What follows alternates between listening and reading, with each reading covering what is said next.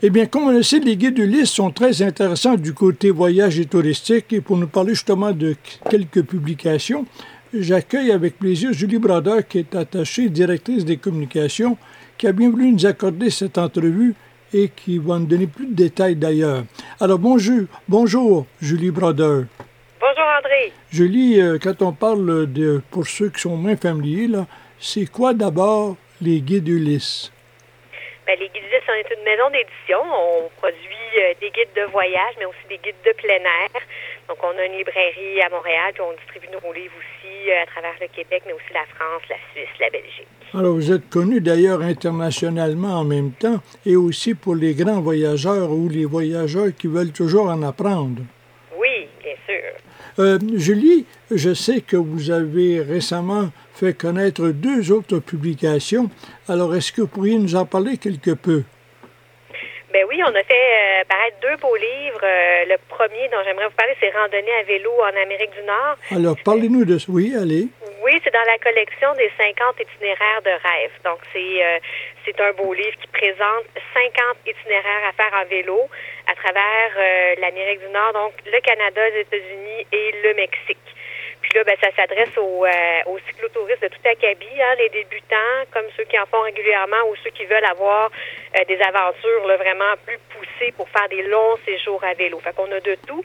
On a des, des, des itinéraires euh, qui sont d'une journée, qui sont plus de type urbain ou dans une plus petite région. Puis on a d'autres itinéraires qui traversent euh, des pays au complet, comme mm traversée de la côte euh, euh, ouest, ouest des États-Unis, la traversée du Canada. Donc, c'est vraiment des itinéraires qui ont été concoctés par, a une dizaine d'auteurs qui sont des, cyclistes des voyageurs qui ont mis la main à la pâte pour faire rédiger ces, ces itinéraires-là. Est-ce qu'on pourrait avoir un aperçu des destinations, au moins quelques-unes les plus importantes? Oui, oui. Ben, au Québec, il y en a plusieurs que j'aime beaucoup, qui m'ont donné vraiment envie euh, d'y aller.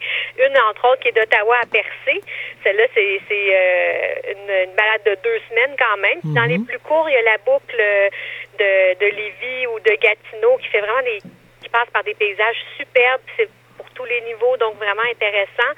Euh, pour sinon, au niveau des États-Unis, il y a une itinéraire qui part de Niagara Falls, mais qui se rend jusqu'à New York. Mhm. Ça, c'est aussi intéressant. On a beaucoup de, de, promenades au Vermont. Puis on en a un aussi intéressant en, en, en Nouvelle-Orléans.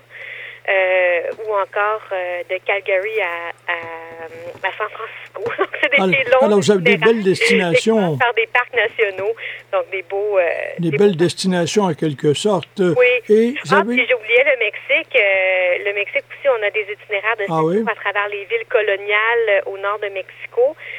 puis aussi un, un, un, itinéraire en boucle pour euh, un peu suivre la migration des papillons monarques. Alors, ça veut dire que les cyclistes en ont pour leur argent.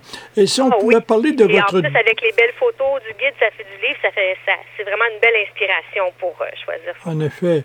Et vous avez une deuxième publication à nous faire connaître. Alors, de quoi s'agit-il? Oui, celui-là, c'est euh, dans la collection des 150. Donc, c'est les 150 plus beaux parcs naturels d'Europe. Oh, oh. Alors, c'est euh, une quinzaine d'auteurs qui ont participé euh, au, au, guide, au livre. C'est beaucoup d'amateurs de, de, plein air, des journalistes de plein air. Donc, il y a six thématiques. On a séparé ça comme ça.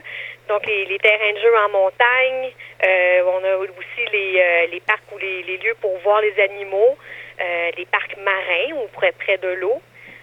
les territoires qui sont un peu plus insolites, qui, qui vont faire voir des mm -hmm. paysages surprenants ou vivre des expériences surprenantes. On a des euh, les trésors géologiques où là, il y a des formations euh, vraiment particulières que vous pouvez voir. Puis euh, des lieux, effectivement, comme on est en Europe, où la nature et l'histoire se rencontrent. Donc, on peut dire que c'est surprenant le nombre de parcs qu'on peut euh, retrouver euh, en oui. Europe. La, faire, euh, faire la sélection a été quand même ardu. C'est difficile de faire les choix parce qu'il y en a vraiment innombrables. Donc, on est allé pour des critères comme la, la beauté des paysages, euh, la biodiversité, puis la qualité des expériences qu'on pouvait vivre. Donc, c'était pas juste d'avoir un beau paysage, mais qu'est-ce qu'on peut y faire? Mm -hmm. Dans le livre, on décrit euh, les activités qu'on peut faire là-bas, un peu l'histoire euh, qui entoure l'endroit ou le développement de ce, ce site-là ou ce parc. Donc, on, on couvre vraiment beaucoup de pays, dont c'est sûr que la France est bien couverte dans le guide, mais il y a aussi l'Espagne, la Grande-Bretagne qui, qui est là, Portugal, Allemagne, puis des pays moins connus. On va jusqu'au Kosovo, Monténégro, puis aussi la Scandinavie. Donc, on a un bel échantillon de parcs et de, trésors naturels d'Europe. Est-ce qu'on peut dire que les guides Ulysse n'ont pas fini de nous en faire connaître davantage? Ah non, c'est pas c'est pas fini. Il y a toujours des choses à voir et à explorer.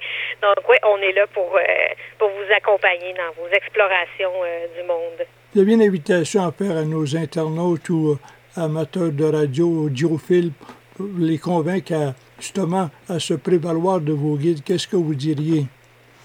Ben oui, je dirais que pour vous préparer, il n'y a rien de mieux qu'un guide de voyage pour aider à, à, s'imaginer son itinéraire, à voir les endroits incontournables, à connaître un peu les secrets aussi euh, qui sont pas faciles à dénicher, mais que nos auteurs, eux, comme étant des, comme étant des bons professionnels du voyage, euh, peuvent mettre de l'avant.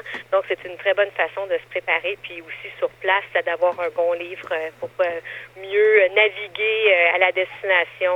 ça reste un incontournable pour les voyageurs. Et pour plus d'informations, Julie, qu'est-ce qu'on doit faire? On se rend sur le site Internet au www.guidulis.com. Alors, merci beaucoup. À la prochaine.